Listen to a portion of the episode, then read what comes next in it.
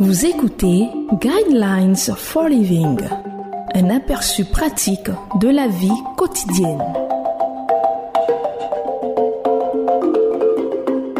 Bienvenue à votre émission Le Guide de la vie sur Évangile FM la 105.4. Au microphone, votre serviteur Koulibaly Josué et à la technique, Guessant Michael Gildas. Le thème de l'enseignement de ce jour est Pouvez-vous faire confiance à votre conscience? Le verset qui va servir de base à notre enseignement de ce jour est le livre de Romains chapitre 6 verset 23 qui dit En effet, le salaire du péché c'est la mort, mais le don gratuit de Dieu c'est la vie éternelle en Jésus-Christ notre Seigneur. Peu avant sa mort, Paul Pot, le Cambodgien qui avait massacré plusieurs millions d'habitants, a avoué avoir commis des erreurs. Cependant, il a dit, ma conscience est tranquille. Des dizaines d'autres criminels, des moins connus jusqu'à Adolf Hitler lui-même, ont justifié ce qu'il faisait en disant avoir une conscience tranquille et vierge de toute culpabilité. Pourquoi la Bible fait-elle une distinction aussi claire entre les sentiments de culpabilité ou cas de conscience et la culpabilité réelle devant Dieu?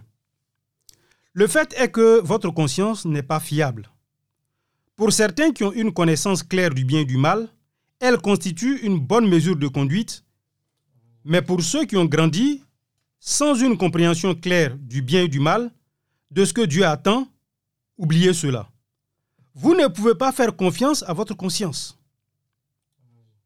Elle vous dit que vous allez bien quand vous êtes vraiment en difficulté.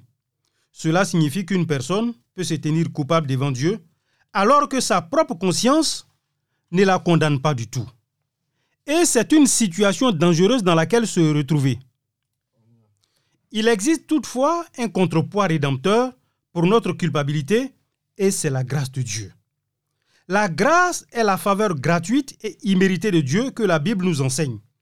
Elle efface notre culpabilité et nous permet de nous tenir devant Dieu pardonné et purifié. C'est une bonne nouvelle. Et pourquoi la psychothérapie moderne ne reconnaît-elle pas que la culpabilité peut être contrebalancée par la grâce? Ceci, bien sûr, impliquerait qu'elle reconnaisse que Dieu existe et que nos actes, que les psychothérapeutes qualifient de mauvais choix ou d'erreurs, sont vraiment des péchés. Sera-t-il mauvais d'accepter une telle grâce? Demandez à n'importe quel prisonnier condamné si accepter la grâce du gouverneur ou du président est mauvais.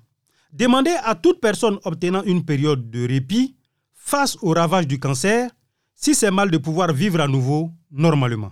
Demandez au conducteur qui a été sauvé d'une mort certaine par des secouristes arrivés juste à temps sur les lieux du crash s'il est content d'avoir été secouru.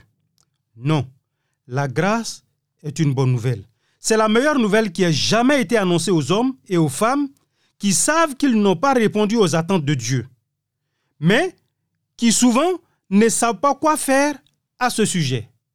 Remerciez Dieu pour la grâce qui est bien plus grande que tous nos péchés.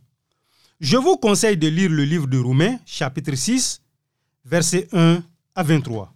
Josué Koulibaly était à ce microphone, à la technique. Il y avait Nguessan, Michael, Gildas.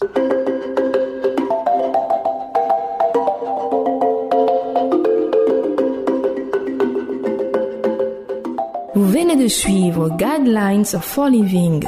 Pour en savoir plus sur l'émission, veuillez contacter la station que vous écoutez.